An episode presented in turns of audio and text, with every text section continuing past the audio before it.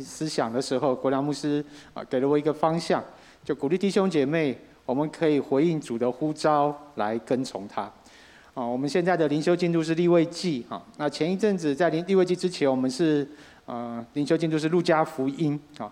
所以我今天的信息呢，也跟我前一阵子的领受呢有很大的关联。所以我的主题经文呢，还有一些佐证的经文，都是来自圣经当中的路加福音以及其他的福音书。啊，我们就先一起来攻读神的话，在路加福音的第五章第一节到第十一节，我读单数节，请弟兄姐妹来读双数节。啊，我读单数节，请弟兄姐妹来读双数节。路加福音第五章第一节，耶稣站在革尼撒勒湖旁边，众人拥挤他，要听神的道。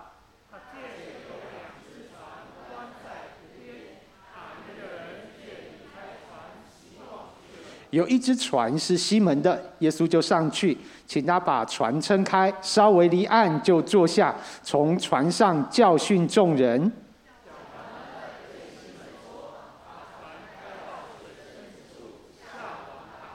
西门说：“夫子，我们整夜劳力，并没有打着什么，但依从你的话，我就下网。”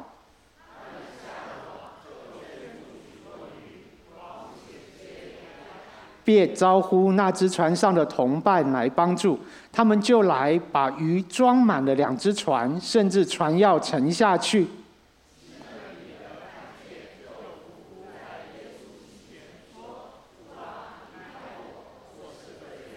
他和一切同在的人都惊讶这一网所打的鱼。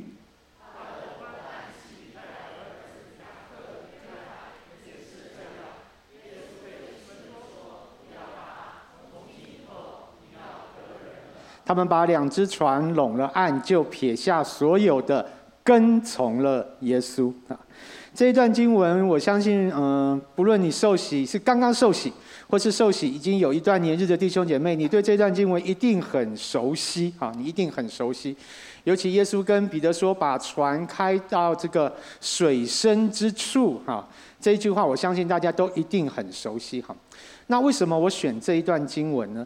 是当呃我们前一段时间在灵修路加福音的时候，我读到这一段经文呢，有一个很深的一个感动在我的心里面哈，就是耶稣呼召彼得来跟从他的这个历程哈。耶稣呼召彼得来跟从他的这个历程，我们来看彼得是怎么样做选择的哈。刚刚我们读的经文说。这个耶稣叫彼得把船开到水深之处啊，那彼得就跟耶稣说：“夫子啊，我们整夜劳力，并没有打着什么啊。”圣经里面的翻译是用“但”哈，这个“但”确实就是一个相对语句，就是上下句是一个相对意思的概念哈。但依从你的话，我就下网哈。这一节圣经我们都很熟悉。可是我在读这一节圣经的时候，我就问自己说：“主啊，但这个字我说得出来吗？”彼得有他自己的想法，耶稣要他去做他前一个晚上已经做过但是没有果效的事。耶稣跟他说：“把船开到水深之处。”彼得是渔夫，耶稣是木匠，要渔夫听木匠的话。并且去做一个他前一天晚上没有果效的事情，彼得做了一个决定。他说：“其实我并不想做，诶，但是依从你的话，我就下网。光是这一个‘但’字，就抓住了我的心。我跟主说：‘主啊，好多时候我也好想靠自己呀，好多时候我也有自己的想法，能不能帮助我？’”也学习彼得一样，但你这样说的话，我就照你的意思做。以前我真的不太懂欧牧师讲那个什么买生菜也要祷告这件事情啊，买领带也要，我真的觉得说，我也试过去超商买东西的时候，我也试过，可是我觉得对我来讲，好像这件事好像没有太大深刻的意义在我里面。可是当我的生命，我越想越靠近主。越想越明白主的心意的时候，我知道这其实就是一个操练。就是一个生命的操练。在很多的时候，好像欧姆斯生命的操练一样，我们都时刻在问主说：“主啊，这个是你的意思吗？”虽然前一天晚上整夜劳力打不到鱼，可是你叫我把船开到水深之处，我就愿意降服了。弟兄姐妹，如果我们的生命当中没有这样常常的操练，因为我们很习惯就用我们自己的思想，就用我们的理智，就用我们的方法去完成我们想要做的事情。可是，如果我们没有常常操练来询问主，来求问主的心意，这个但我们是说不出口的。当彼得按着主的旨意行之后，圣经就告诉我们，他们就圈住了许多鱼啊。那原来他们只有一艘船，彼得的船，所以又叫了一艘船来。那这两艘船把这个鱼都把船给装满了哈。那远远超过彼得的想象。我请问弟兄姐妹，这个鱼除了他们自己吃以外，鱼还代表什么？他们捕的鱼，它用途除了自己吃以外，还有什么用途？它还代表什么？可以卖嘛，对不对？所以这两只船的鱼，代表的满满的银子，哎，满满的金钱在这两只船上面，哈。就好像这两天你听到什么什么尾鱼季呀，哈，这个渔夫钓到尾鱼，他一公斤卖多少钱呢？哈，这个就是一条鱼就是好多好多钱呢。同样的，对彼得来说，两只船装满了鱼，代表这两条船上都是钱呢。然后彼得就讲了一句很特别的话，他看见这满满的鱼，他跟耶稣说。主啊，离开我，我是个罪人啊！我们读圣经的时候就很快读过去了啊。彼得跟耶稣说：“主啊，离开我，我是个罪人。”可是哦，这句话对我来讲是一个不寻常的回应啊，是一个不寻常的回应。为什么我说这句话是不寻常的回应呢？哈，照理来讲啊，如果耶稣帮彼得带彼得去捕鱼，捕满了两艘船的鱼。照理来说，彼得应该不会要耶稣离开他才对。啊，等一下，我有一个佐证的经文哈。才刚刚有收获，为什么彼得要耶稣离开他呢？这个时候，彼得应该跟耶稣谈什么？谈合伙啊，应该跟耶稣谈说，我们要来组船队啊。要来跟耶稣说，我们这样只有一只，刚刚又有两只，我们要不要引进创投资金啊？对不对？哈，或者现在很流行的募资平台啊，我们应该要有更多的方法来捕更多的鱼呀，不是这样吗？就好像你公司本来卖一个东西都卖不出去，突然来了一个业务经理，把东西卖出去了。以前你都卖不出去的，这个业务经理来把东西都卖不出去了，你会不会留他？你一定会留他的啊。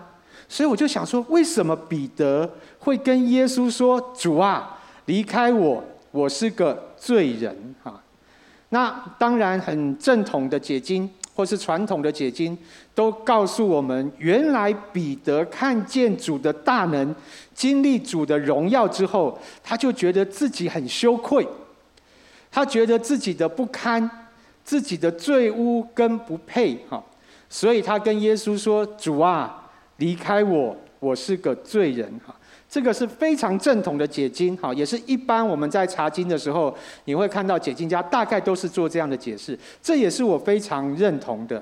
可能彼得就是看见了主的大能，他才想说前一天晚上我做不到的事情，今天耶稣就帮我们补满了两艘船的鱼，所以他觉得自己很不配。不过呢，我有看过另外一种解释的角度。来诠释这一段经文哈。那大家知道路加福音啊，在路加福音第一章第三节，路加说：“提阿非罗大人呐，这个路加福音是我详细查考，而且按着次序写的。所以路加福音是按着次序写的。我们回去看，刚刚念的是第五章哦。大家回去看第四章啊，这是在捕鱼之前发生的另外一件事，就是耶稣出了加百农的会堂，然后到了彼得的家，彼得的岳母呢，他就害热病，然后耶稣就医治了他的岳母啊。医治完以后呢，彼得又去医治其他的人啊。然后呢，圣经的经文说，在医治的人当中，还有鬼从这些人身上出来，对耶稣说：“你是神的儿子。”然后耶稣就斥责这些鬼，不许这些鬼说话。所以耶稣从加百农的会堂出来之后，做了很多医治的工作啊。然后呢，最后的倒数第三行。天亮的时候，耶稣出来，走到旷野地方，众人去找他，到了他那里，要留住他，不要他离开他们。这就是我刚刚说，为什么彼得的回应很不寻常，因为其他的人都想要把耶稣留住，只有彼得说：“主啊，我是个罪人，离开我。”当然，我刚刚讲过，解经家有不同的角度。可是我回去看《路加福音》第四章的时候，哎，我觉得确实，哎，可能有一个有一个很关键的地方，让彼得说出了这一句话。你看，连鬼都认出耶稣是神的儿子，连鬼都知道耶稣是基督，所以想见耶稣在那个时候。医治的能力，或者在那个时候带给那一些人的影响是非常的巨大，所以他们要把耶稣留下来，不让耶稣离开他们。所以刚刚说的那一个解经的角度说，彼得因为看见主的荣耀，看见主的大能，所以他悔改。就有另外一个角度的解经说，那为什么彼得不是在神的儿子面前，在基督的面前认罪悔改呢？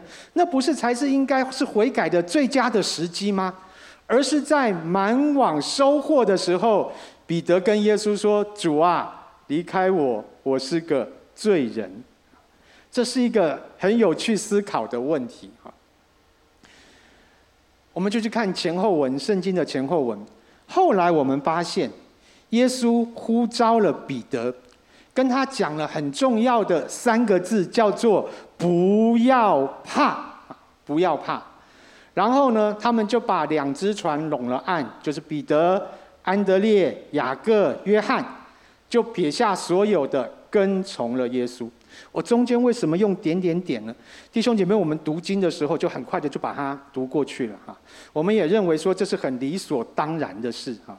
可是你想哦，如果要你跟从耶稣，把你的船都撇下，尤其那两艘船里面有满满的鱼，你会不会这么快做决定，马上跟从主呢？这就让我回想到刚刚彼得讲的那一句话。彼得说：“主啊，离开我，我是个罪人。”另外一个解经的角度就是思想：如果彼得感受到了主耶稣要呼召他，要撇下一切所有的来跟从他，如果他有一丝一毫的不情愿，以下这句话很可能就脱口而出，就是：“主啊，离开我，我是个罪人。”他的另外一个意思是，我不想放弃这两艘船满满的鱼呀。很可能这就是彼得当时的心境啊。当然有不同的解经角度。我们后来知道彼得回应了主，我就说那不要怕那三个字，带给彼得一个极大的信心。带给彼得在做决定的时候一个极大的勇气的来源。当我们真实的遇见了耶稣，弟兄姐妹，我们都遇见耶稣。然后呢，当我们面对呼召、面对真理，即便在最不容易的处境当中，必须要做出选择的时候，我们的选择是什么呢？啊，我们的选择是什么呢？呃，在今年的。一月十六号就是过年前啊，一月十六号是礼拜天，是主日。那天我收到一个简讯啊，收到一个简讯啊。这个简讯是这样写的，字比较小，他就说：“小春早安啊，想问你有没有可能重出江湖啊？”然后他就说：“我们的总经理想要找好人才，你有没有兴趣谈谈看？”啊，就是我的一个以前这个职场的同事哈，传一个简讯给我哈，我就在想，我离开银行都已经九年了耶哈。想不到还有人记得我哎哈，那我的师母就说他一定都找不到人才会找到你了哈。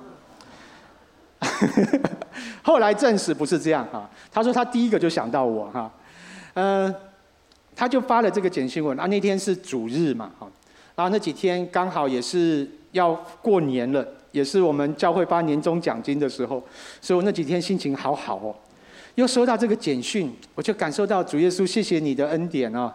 让我的这个老同事都没有忘记我啊。然后呢，我就看到他说他们总经理要找好人才的时候，我就看到两艘船的鱼，那两艘船向我开过来了。那两艘船上满满的都是鱼，就向我开过来了。所以弟兄姐妹，我应该做什么样的选择呢？我应该做什么样的选择呢？啊？我就突然想到很多的情境，假设我跟他去谈了，然后他们总经理想要找到的好人才，假设就是我，然后他说你就有一个很好的发展，很好的愿景，很多的什么什么什么什么的都有可能哈。那我就在想说，那我现在的工作怎么办啊？我在永和福音中心牧养的弟兄姐妹怎么办？那我就要如果要放掉他的时候。我懂彼得为什么会说那句话了，我就会说：“主啊，我是个罪人。”我就了解另外一个角度的解经为什么会诠释彼得当时的心情了。如果我放弃牧职，重返职场，我可能就会跟主说：“主啊，请离开我。”因为吸引我的是这两条船上满满的鱼呀。最后的结果大家都知道了，因为我今天还站在这里啊，不然我就是来参加职场崇拜了啊。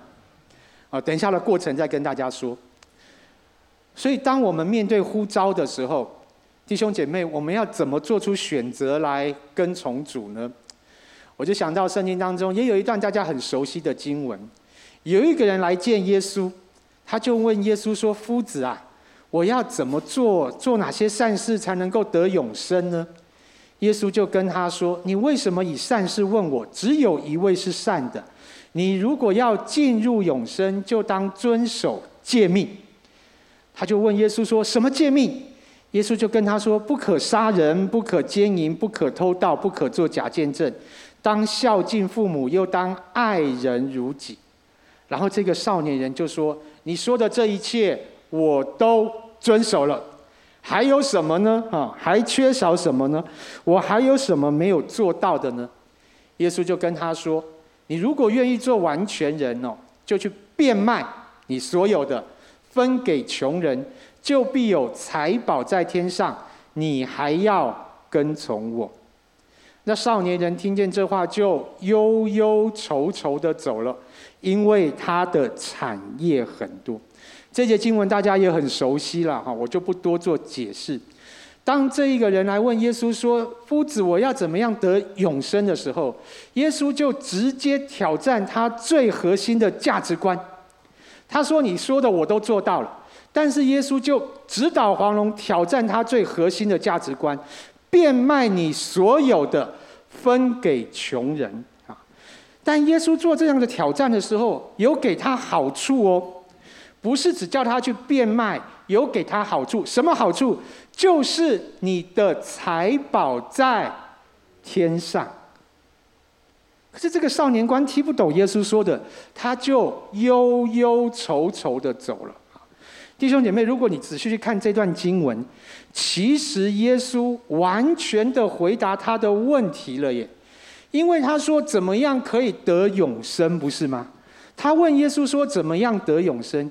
耶稣就告诉他说：“你照着我做的，你就有财宝在天上，不是吗？”他不就是要永生吗？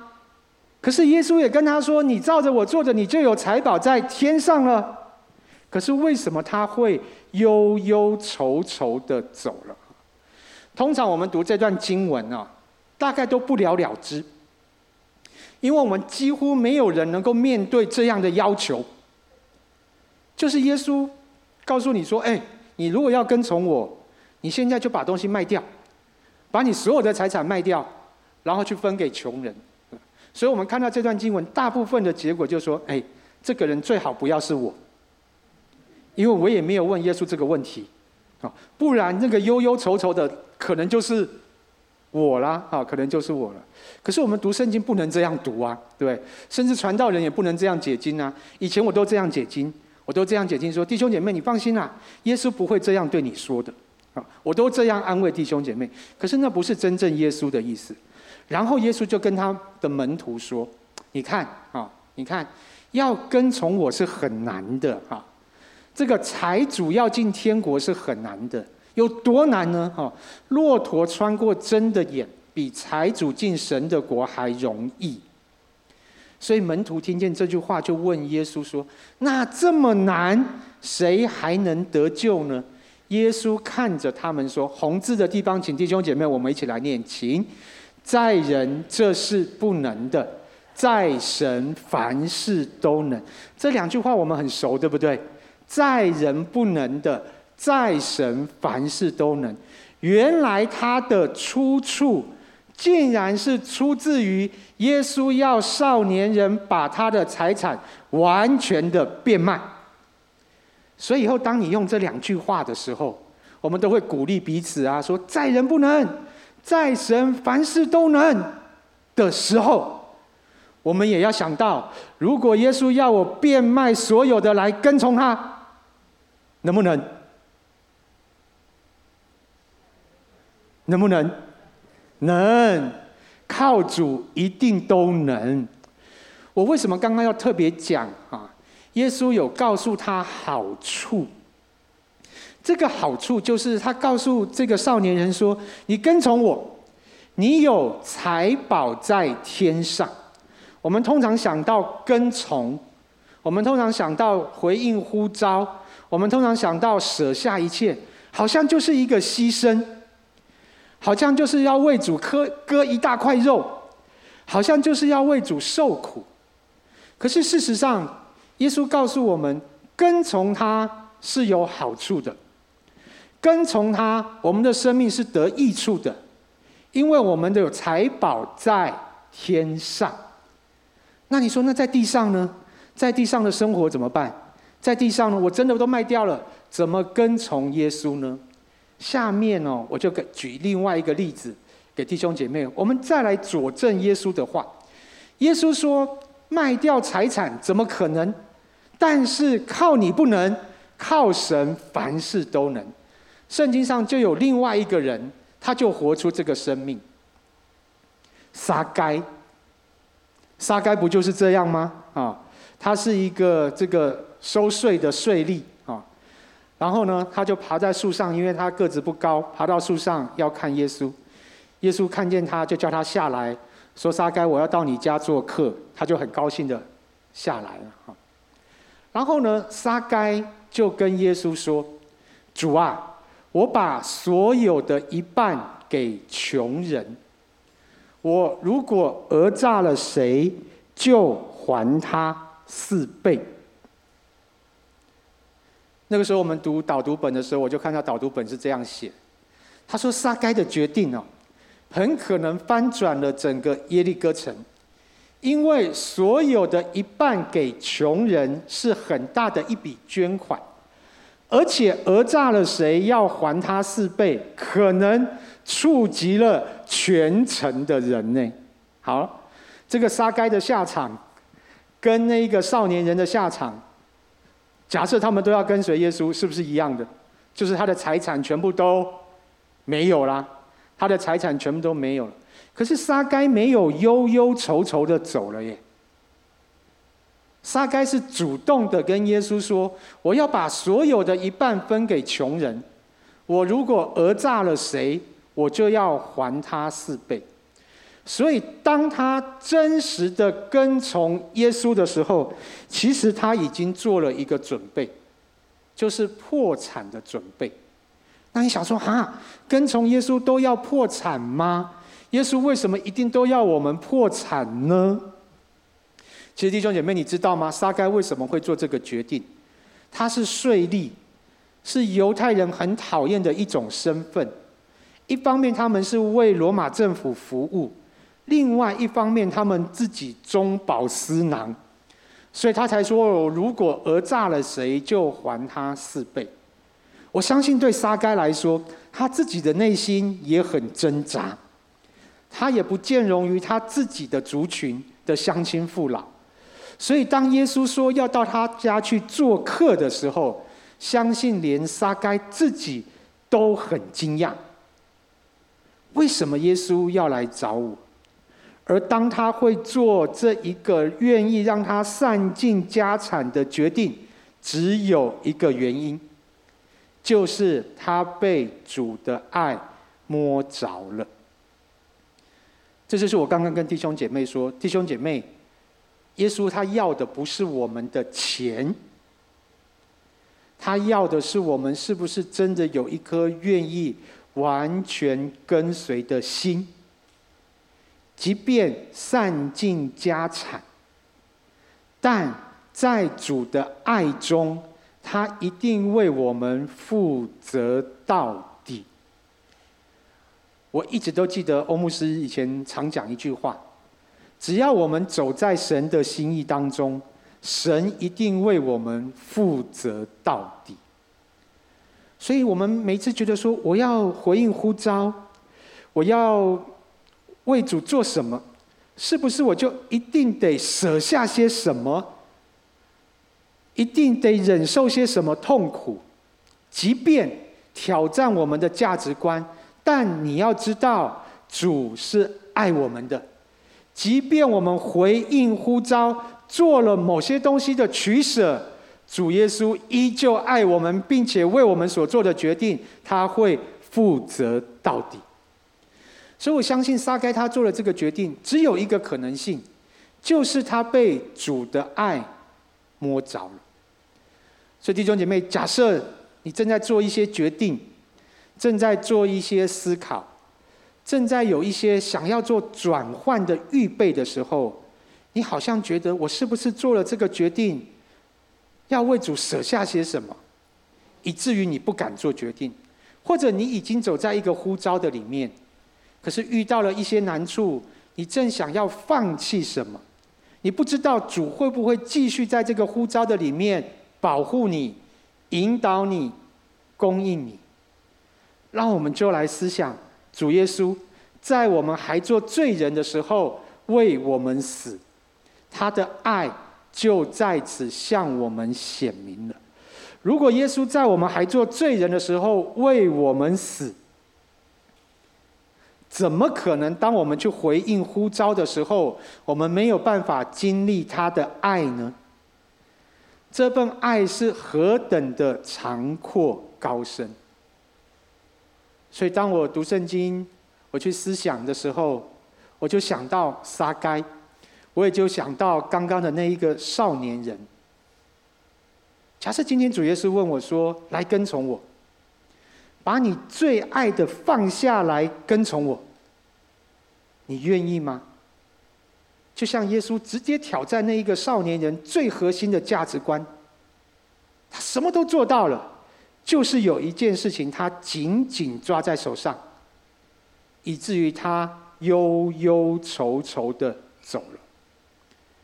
当我们再一次去思想，耶稣是何等的爱我。今年教会的意向就是回到起初的爱，即便是我要回应呼召，即便是我要进入呼召，即便是我已经走在呼召的里面，但是好像有一个东西想要把我拖出去，想要吸引我出去的时候，我做出的决定是什么呢？我是像那个少年人一样，只觉得好像耶稣要割我的肉一样吗？所以我忧忧愁愁的走了，还是我可以思想到主耶稣是很爱我的，所以即便我回应呼召，他依旧为我负责到底，我依旧可以在这条路上面去经历他满满的爱。所以在读路加福音的时候，我又看到另外一个人，这是一个瞎子。耶稣问这个瞎子说：“你要我为你做什么？”然后他就跟主耶稣说：“主啊，我要能够看见。”耶稣说：“你可以看见，你的信救了你。”这个瞎子立刻就看见了。然后圣经说他跟随耶稣，一路归荣耀给神啊。为什么这个经文也抓住我呢？啊，这个瞎子本来是看不见的。所以他一定是坐在一个地方，或者都是让人领着他走路。可是当耶稣医治他之后，他能够看见了，他就可以走自己的路了。可是这个瞎子没有走自己的路，诶，这个瞎子选择跟随耶稣，一路归荣耀给神。大家唱奇异恩典的时候，都有唱过“奇异恩典何等甘甜”，对不对？哈，前我思上，今被寻回，瞎眼今得看见，对不对？哈，以前我们不认识主的时候，好像就是瞎子。可是当我们认识主，主把我们心里的眼睛打开了以后，我们跟随的是谁？是谁医治了我们的瞎眼？而当我们能够看见的时候，我们又做出了什么选择呢？这个瞎子眼睛看见了，他可以自己走路了，可是他没有选择走自己的路，他选择跟随耶稣，而且一路归荣耀给神啊！我就想到有十个。这个大麻风被医治的，回来找耶稣的有几个？一个，回来感谢耶稣的就一个，另外九个人就选择走自己的路了。弟兄姐妹，我们信主如果已经有一段时日，或是当我们信主的年日越来越长的时候，我们就必须真的每一天在主的面前去省察我们自己的生命。究竟我走的是自己的路，还是走的是跟随耶稣的路？究竟此时此刻我的想法，还是在我自己的里面的心思意念打转？还是有的时候我可以跟彼得说：“但是我愿意下网。”有的时候我们就会跟那个少年人一样，我都做了耶。各种义务我都尽了，可是如果遇到神对我们说话，好像我刚刚提到，当我们真实遇见主，当我们要做出选择的时候，我们的选择是什么呢？当我们认识遇见真实的遇见主，好像路加福音当中的瞎子，我们面对呼召、面对真理的时候，我们做的选择是什么呢？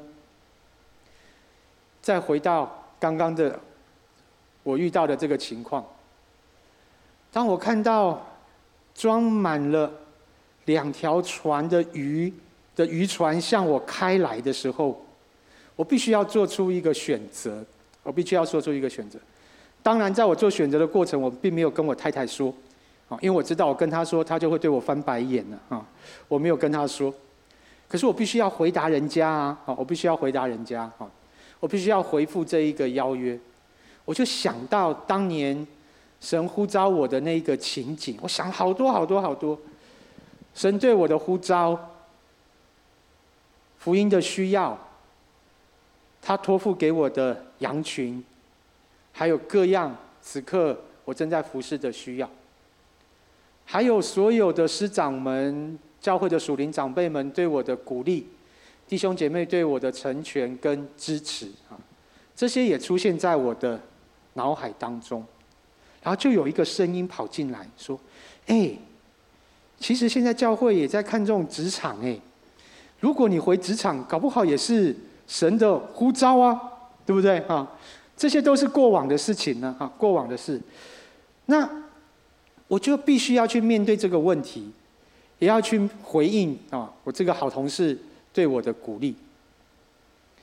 我是要忧忧愁愁的走了，跟耶稣说：“主啊，我是个罪人。”还是我能够跟主求一个恩典，让我真实的遇见他，然后跟主说：“主啊，在我不能，在你凡事都能。”所以我就开始有一个寻求的过程。哈，那我这个真的都是跟欧牧师学的啊。大家有没有注意欧牧师的祷告？很多时候都是用问的。不晓得你的祷告有没有习惯是用问的啊？如果我们的祷告不太常问，那我们就可能去思想一下，那我是怎么做决定的啊？我是怎么做决定的？如果你呃上网去查如何明白神的旨意啊，网络上有很多的资料啊，这个是我自己的啊，我自己的啊寻求的过程，我就问主。当我在询问的过程当中，当然就是以圣经的真理为根基，哈，这是最基本的。然后我会问主：“主啊，有一个同事问我要不要重回职场，我应该怎么回答他呢？”啊，然后我就要耐心等候主给我的答复。如果没有答复，我就不回答。我要专心的聆听，啊，透过各样的方式，可能是经文，可能是信息。可能是图像，可能是异梦，或者是一个意念。当我有一个领受，我就再问主：主啊，是这个意思吗？啊，是这个意思吗？然后再去查验自己的内心有没有平安，然后再跟我的小组长，或者是我的牧者来交通我的领受，请他们协助我一起来寻求。我相信这样，我们得到的一个旨意，或是我们得到的确据。是完整的，而且是安全的。好，所以弟兄姐妹，你大概知道我做出什么决定了，对不对？啊，我就是很礼貌的去跟他说啊，去谢谢这个同事对我的邀请啊。然后他就跟我说：“你就是我第一个想到的那个好人才。”哇，什么叫做心花怒放吗？哈，这就是那种感觉，很谢谢他啊。然后呢，我还跟这个同事聊。他跟我要邀约的内容，我就把我的想法告诉他，好，请他可以转告他们的总经理啊。然后呢，他就跟我说：“哎，小春啊，我觉得我们以前银行的同事都应该多跟牧师聊聊天啊，这样或许对我们职场的这个这个呃要做决策的过程呢，会有一些帮助啊。”我就把我们教会的地址给了他，他送我两条船的鱼。我送他永生之道。感谢主的恩典，弟兄姐妹，我不晓得此刻在你的生命当中有没有一个选择，有没有一个呼召正在向你发出，而你也在这一个选择，在这个呼召的过程当中，你不知道怎么样做决定，因为你觉得，假设我做了这个决定，我是不是会经历到什么样、什么样、什么样的挑战？或是什么样、怎么样、怎么样的牺牲，以至于最后我们是忧忧愁愁的离开主耶稣。但今天牧师鼓励你，如果你真实的面对一个呼召，或者你已经走在一个呼召的道路当中的时候，请记得耶稣跟彼得说的那三个字：不要怕，不要怕。当我们愿意真实的回应主的时候。当我们愿意真实的信靠主的时候，我们就能够经历，我们就能够真实的经历主亲自的同在，跟主亲自的供应和他亲自的保护。上个礼拜天主日信息，训正牧师讲了一篇关于犹大的信息啊。我们过去可能很少去思想，犹大如果没有出去吊死。他面对复活之后的耶稣会是什么样的光景？宣教牧师告诉我们说，即便犹大出卖耶稣，等他遇见了耶稣，耶稣一样会赦免他的罪。我就在想，弟兄姐妹，我们回应呼召的时候，我们走向呼召的时候，请你不要忘记，我们依旧是耶稣所宝贵的，我们依旧是耶稣所挚爱的。所以你不要怕，你不要怕啊！顺便做一个广告，明天就是我们神学院的神学主日啊！如果你有参加这个明天的主从，当谢院长呼召你的时候，如果你真的领受了呼召，不要怕，不要怕啊！或者你已经走在一个呼召的道路上面，可是你又好像看到了两条载满鱼的船向你开过来的时候，请你。按着寻求的历程，按着每一天跟主的关系来回应，来走一条主要我们走的呼召的道路。我相信我们的生命就一生走在主的心意当中。好，我们请敬拜团的同工来协助啊。所以我想再请弟兄姐妹，我们就一起来哦，念刚刚的最后一段的经文哈，最后一段的经文。路加福音五章十节的后段到十一节，我们一起来念。请耶稣对西门说：“不要怕，从今以后你要得人了。”他们把两只船拢了岸，就撇下所有的，跟从耶稣。好，好不好？邀请你从座位上站起来。如果方便的话，你找两三个弟兄姐妹跟他说：“跟从耶稣，不要怕。”好，我们就用这首诗歌啊来回应今天的信息啊。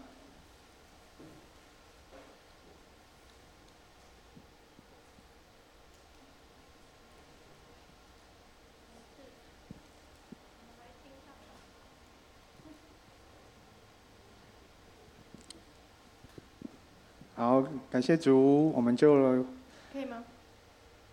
不好意思。好，没关系，我们先来祷告。好，我们先来祷告，弟兄姐妹，让我们先交托，让我们先仰望主。如果此刻在我们的生命当中，你好像要做一些选择，或是你正要回应一个呼召，或是你在做一些要做判断的时候，好像我做了这个判断，我是不是会丧失什么？我是不是会失去什么？如果我选择了真理，我会不会失去利益？如果我顺从这个世界的价值观，我会不会得到更多呢？今天我们读的经文，每一段经文都告诉我们，跟随耶稣是要付代价的，没有错，是要付代价。但我们即便付了代价，我们仍然可以像撒该一样，这么的喜乐，这么的平安。圣经没有去记载撒该之后过什么样的生活，但我相信他跟从了主，他一生走在主的心意当中，他的一生就有了最美好的果效与最美好的价值。我们就先来为自己来祷告，求主来保守我们的心，保守我们此刻正在担忧挂虑的事情，保守我们此刻正在面临的选择。让我们走在主的心意当中，让我们能够回应那一个最真实的呼召。我们先同声开口来为自己祷告：主啊，主啊，谢谢你，唯有你，唯有你是我的满足，唯有你是我的依靠。主啊，我就向你献上感谢和赞美。谢谢你，谢谢你。你对我们所有的弟兄姐妹来说话，对我们的心来说话，主啊，让我们能够回应你，让我们能够走在你的旨意当中。主啊，好多时候我们好像那个少年官一样，我们会忧愁，我们会担心，我们会害怕。但主，谢谢你，你的恩典够我们用，你的恩典够我们用。主啊，我们知道我们是你蒙你所爱的，即便我们做出了很不容易的决定，但我们的一生依旧在你的手中。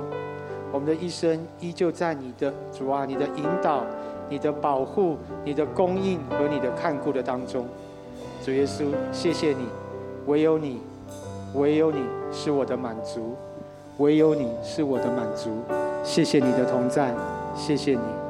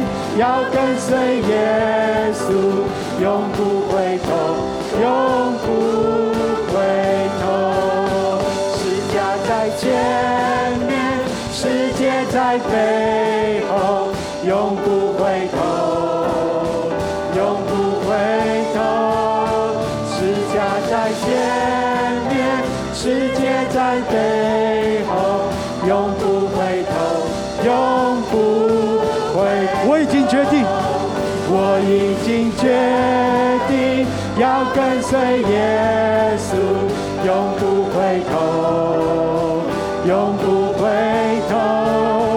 我已经决定要跟随耶稣，永不回头，永不回头。十架在前面，世界在背后，永不回头，永不回头。是家在前面，世界在背后，永不回头，永不回头。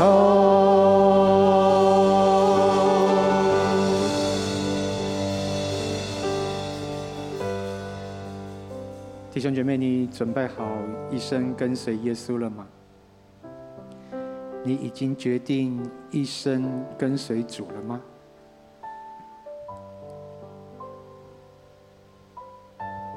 是十架在前面，还是世界在前面？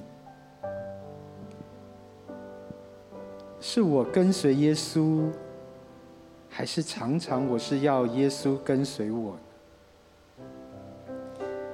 今天晚上，是我们在主的面前，再一次与他立约，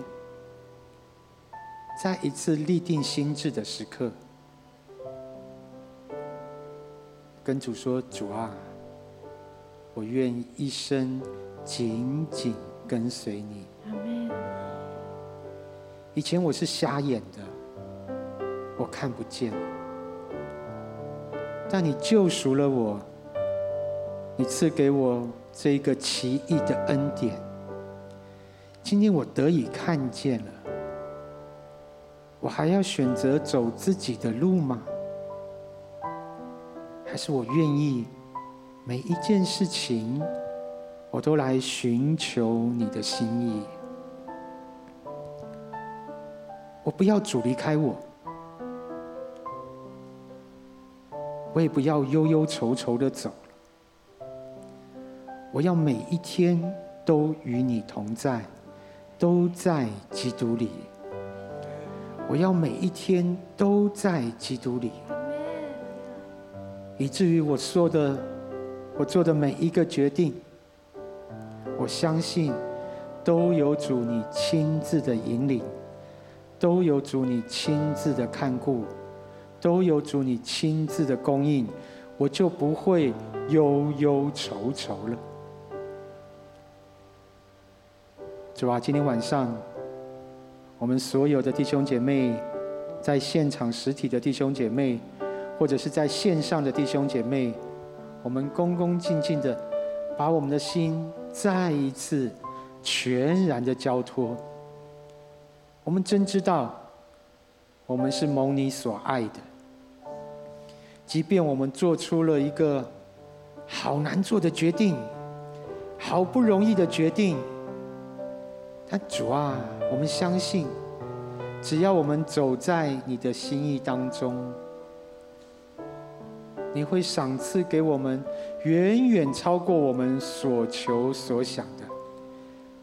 好像彼得想都没有想过，把船开到水深之处，居然会有如此巨大的收获。主啊，让我们的眼目单单定睛在你的身上。好像这首诗歌说：“唯有基督是我的满足，唯有主你自己才是我们的满足。”主啊，我们就一生紧紧的来跟随你。我为此刻在我们当中或在线上的弟兄姐妹来祷告。如果在我们当中有一些弟兄姐妹，你正在面临做决定。或者你有一个好像有一个转换的机会，或者是你好像愿意，神好像有对你有一个呼召，不论是不是全职侍奉，或者是在你的职场有一个特别的呼召，还是神已经让你在那个呼召当中，只是你遇到了困难，你想要放弃了，你遇到了困难，你想要逃避了，今天晚上。我们再一次跟主说：“主啊，我愿意顺从你的决定，我愿意顺从你的引领。我相信，我相信，只要我走在你的心意当中，每一天我都是充满喜乐和平安的。我相信，只要是我走在你的旨意当中，有再大的困难。”你都会亲自为我们在旷野开道路，在沙漠开江河，因为在人不能的，在神凡事都能。耶稣，谢谢你，谢谢你，我愿意成为那一个忠心的跟随者，我愿意成为那一个忠心的跟随者，好像那个瞎子一样。他的眼被打开，他就一生跟随耶稣，将荣耀归给神。我愿意成为那忠心的跟随者。谢谢主，谢谢主，谢谢你，今天晚上再一次对我们的心来说话，再一次透过彼得的生命，透过撒该的生命，对我们来说话。